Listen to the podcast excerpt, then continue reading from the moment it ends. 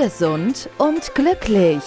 Der Gesundheitspodcast von und mit Agnes Blönnigan.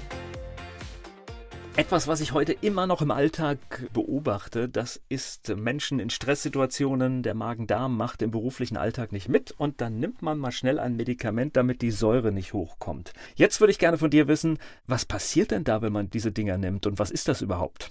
Ja, erstmal ist das ziemlich irreführend, weil die Leute denken, die tun sich was Gutes, weil es heißt in aller Munde Magenschutz. Man denkt, man tut sich damit was Gutes.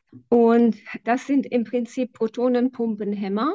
Das bedeutet, dass diese Medikamente für ein bis zwei Tage die Bildung von Salzsäure im Magen komplett blockieren und das heißt, dass diese Magensäure, die eigentlich eine lebenswichtige Funktion für uns hat, nicht zur Verfügung steht. Also, was macht diese Magensäure eigentlich? Die Magensäure ist in erster Linie dafür vorgesehen, dass wir tierische Eiweiße oder Eiweiße ganz leicht zersetzen. Wenn der Magen gesund ist, produziert es eine Salzsäure, die ist pH 1 bis 2. Das ist unfassbar sauer. Was passiert, wenn Sodbrennen kommt? Man muss wissen, dass der Magenschließmuskel reagiert genau auf zwei Reize. Es schließt, wenn der Magen sauer genug ist, das heißt, wenn es wirklich in der Lage ist, diese unfassbar saure Säure zu produzieren, oder aber, wenn es voll ist. In den meisten Fällen, wenn jemand Sodbrennen hat, denkt man, ich bin zu sauer. Das ist nicht der Fall. Also häufig ist das so, dass der Magen eben nicht genügend Säure produziert. Es ist immer noch sehr, sehr sauer, pH 3 bis 4. Und dann kommt es hoch, weil es nicht sauer genug ist und die Rezeptoren können den Magen nicht mehr schließen. Was man dann macht, nimmt man einen Säureblocker. Also es gibt auch andere Alternativen, aber ich möchte jetzt erstmal über die Säureblocker sprechen. Also wie gesagt, die Magensäure fehlt dann für zwei Tage. Mit der Folge, dass wir die Eiweiße, die wir mit der Nahrung aufnehmen, nicht verdauen können, weil in unserem Körper ist das die einzige Stelle, die dafür vorgesehen ist, Eiweiße zu, vernünftig zu spalten. Wenn das nicht passiert, dann wandern die Eiweiße unverdaut in tiefere Darmabschnitte, die dafür nicht vorgesehen sind, um es zu spalten. Und es führt zu Fäulnis im Darm. Dieser Fäulnis hat diverse Folgen, worauf ich noch später eingehen möchte. Die Magensäure hat aber noch eine andere Funktion. Das ist eine sehr starke Schutz gegenüber Viren, Bakterien und Pilze. Es gibt ganz wenige Bakterien, die das überleben und dieser Schutz fällt dann weg. Das heißt, ich habe jetzt diese Magensäureblocker genommen. Was passiert dann noch weiter? Wenn ich keine Magensäure habe, kann ich kein B12 aufnehmen.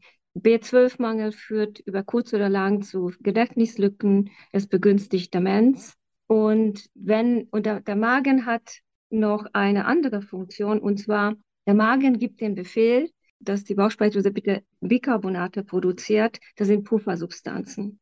Man muss wissen, dass unser Blut eine ganz schmale Marge an pH-Wert hat. Der Körper setzt alles dran, damit dieser pH stimmig bleibt. Wenn das aus der Reihe tanzt, dann braucht der Körper Puffer und diese Bicarbonate kommen von der Bauchspeicheldrüse. Wenn der Magen den Befehl nicht mehr geben kann, bildet, bildet Bicarbonate. Dann steht nur noch die Knochen als einzige Substrat für die Bereitstellung von Basen. Das heißt, wenn man lang genug diese PPIs nimmt, dann bekommt man auch noch Osteoporose. Das heißt, es sind ganz viele negative Folgen, die daraus entstehen können. Es ist eigentlich auch so, dass diese PPIs ursprünglich vorgesehen wurden für 14 Tage für die Intensivstation. Danach sollte man das einfach absetzen. Und jetzt ist das so, dass wenn die Patienten Schmerzmittel bekommen, bekommen sie automatisch PPIs. Damit will man verhindern, dass Magenblutungen kommen. Oder auch bei Cortison, cortisonhaltigen Medikamenten wird das sehr gerne gegeben. Das ist aber gar nicht so sicher, dass diese Blutung verhindert wird. Es gibt viele Studien, die darauf hinweisen, dass die Blutung eher in den Darm verlagert wird dadurch. Und eigentlich ist das keine Lösung. Also weder für die Sodbrennensituation noch für die Beigabe von Schmerzmitteln mit den BPIs. Das Fatale ist ja, wenn ich jetzt da gerade mal so reingehe, ist ja, wenn ich einmal erlebe, das hilft mir, dann, ich glaube, da liegt ja richtig das Fatale drin, dann nehme ich das vielleicht in jeder Situation, wo das Sodbrennen auftaucht. Und das ist ja das ganz Fatale an diesen Mitteln. Ja, das ist fatal, weil man denkt, es geht mir besser. Ja, du spürst ein Symptom nicht, aber eigentlich ist es ein Alarmzeichen. Man wird nur dieses Alarmzeichen wegmachen, aber der Grund dafür wird nicht beseitigt. Also jetzt, wenn jetzt jemand, also sagen wir mal so, wenn jemand das bekommt als Beigabe zu Schmerzmitteln nach Operation oder so, dann ist das auch nicht unbedingt mit diesen Symptomen verbunden. Also wenn jemand aber Sodbrennen hat, dann ist dann dieses Alarmzeichen weg, aber nicht die Ursache dafür. Und es gibt auch noch andere Lösungen aus dieser PPIs zu nehmen dafür. Wie man, von, wenn man davon ausgeht, dass es wirklich möglicherweise nicht zu viel, sondern zu wenig Magensäure sind, dann ist das sehr, sehr ratsam zu gucken, dass die Verdauungsorgane wieder besser funktionieren. Man muss auch wissen, dass Stress natürlich eine unglaublich große Rolle spielt. Es ist sehr wichtig in dem Fall, dass wir die Verdauungsleistung auch stärken. Also man könnte zum Beispiel Bitterstoffe einnehmen, damit die Verdauungsdrüsen besser produzieren. Also sowohl die Salzsäure als auch die Enzymleistung wird verbessert. Und wenn es schon Sodbrennen kommt, da gibt es in der Apotheke auch diverse Optionen, die man dann noch nehmen kann, die nicht so toxisch sind. Das Gaviscon zum Beispiel ist ein Algenpräparat, die wirkt wie ein schützende Schleimschicht. Das funktioniert auch ganz gut. Man kann ein paar Mandeln essen, es gibt Retterspitz innerlich. Man, viele Patienten ist das sehr hilfreich, wenn sie vor dem Essen ein kleines Schnapsgläschen Retterspitz zu sich nehmen, dann hört das auch auf.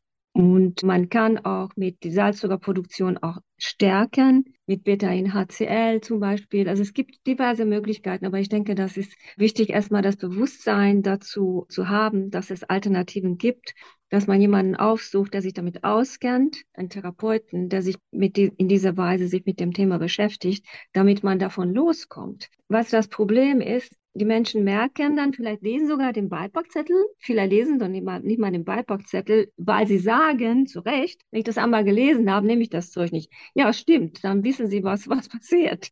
Und ich würde da wirklich sagen, doch, man muss schon immer wissen, was mit einem passiert, den Beipackzettel lesen und Alternativen suchen dafür, was man machen kann. Also das würde ich sehr empfehlen. Und da kann man sehr viel machen, auch mit Esshygiene und wie gesagt mit natürlichen Stoffen dabei, diese Sodbrenne-Situation zu verbessern. Wenn Sodbrennen auftaucht, dann ist es ja aus meiner Sicht auch besser, dass man sich generell damit beschäftigt und dafür sorgt, dass es überhaupt nicht mehr vorkommt oder weniger vorkommt. Das heißt, man verändert Dinge im Leben, Stress hast du gesagt. Das ist manchmal nicht ganz so einfach, aber ich vermute, mit Ernährung kannst du eine Menge machen, oder? Du kannst mit der Ernährung relativ viel machen. Zum Beispiel Zucker. Es war schon mal ein Thema in einem anderen Podcast. Also zuckerhaltiges Essen, also egal was das für ein Zucker ist, fördert unfassbar das Sodbrennen. Bei manchen ist es Kaffee, Alkohol, also das würde ich einfach mal weglassen und gucken, was dann passiert. Was auch sehr, sehr hilfreich ist, bei fast allen Problemen, die mit Magen-Darm-Trakt zu tun haben, und nicht nur das, ist Intervallfasten. Davon bin ich ein großer Freund, weil der Körper kann sich viel besser erholen. Die Zellen haben Zeit zu regenerieren. Und etwas, was mir auch einführt und sehr, sehr wichtig ist, also wenn die Menschen sehr oft diese PPIs genommen haben, es ist fatal, das sofort wegzulassen. Stell dir vor, du stehst auf dem Springbrunnen mit beiden Füßen und versuchst diesen Springbrunnen zu unterdrücken. Da springst du weg. Das schießt dermaßen hoch. So ähnlich ist das dann auch, wenn der Magen dann, wenn du es plötzlich weglässt, wenn du es schon länger genommen hast, dann fängt diese Magensäure eine riesige Menge zu produzieren und ersticken die Leute dran. Das tut, das ist, das ist, das geht überhaupt nicht. Man kann das eigentlich, wenn das schon länger genommen wurde und das länger ist sehr unterschiedlich. Also manche Leute nehmen das jahrelang schon und alleine schon nach sieben Tagen gibt es kognitive Einbußen. Also das ist ganz schön blöd. Also ich glaube, da gibt es ganz viele spürbare Folgen schon, wenn man das mal untersucht. Also auf gar keinen Fall plötzlich weglassen. Man muss die Dosis reduzieren, vielleicht alle zwei Tage nur nehmen und über längere Zeit mit in Begleitung von einem vernünftigen Therapeuten das Ganze langsam, langsam ausschleichen die Ernährung ein bisschen ändern, Reizstoffe weglassen, damit es auch wieder alles in Regulation kommen kann. Also mein Reden ist immer wieder, unser Körper ist ein Wunderwerk, der kann das alles, wenn wir das erlauben, in seinem Rhythmus wieder in die Regulation zu kommen. Also es gibt gute Möglichkeiten, das zu tun. Und es gibt noch etwas, was sehr, sehr wichtig ist. Ich bin großer Freund von Glutamin. Das ist eine Aminosäure, die in größtem Maße in unserem Körper vorhanden ist. Wenn wir das noch zusätzlich therapeutisch geben, das hilft allen Schleimhäuten besser in die Regulation zu kommen. Und das könnte man zum Beispiel auch unterstützend geben. Und es gibt noch viele andere Möglichkeiten, die müsste man dann im individuellen Gespräch herausfinden. Aber die Tipps, die ich gegeben habe, die können auf keinen Fall schaden. Das ist schon mal wichtig, dass dann das Saat von Bewusstsein schon gesetzt ist, dass man da was machen kann. Man ist dem nicht komplett ausgeliefert, diese Dinge ein Leben lang zu nehmen. Gesund und glücklich.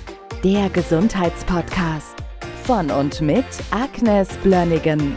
Die im Podcast dargestellten Inhalte dienen ausschließlich der allgemeinen Information. Sie stellen keine Empfehlung oder Bewerbung der beschriebenen oder erwähnten diagnostischen Methoden oder Behandlungen dar und ersetzen keinesfalls die Beratung durch Therapeuten. Bitte wenden Sie sich bei gesundheitlichen Fragen oder Beschwerden immer an die Therapeutin oder den Therapeuten Ihres Vertrauens.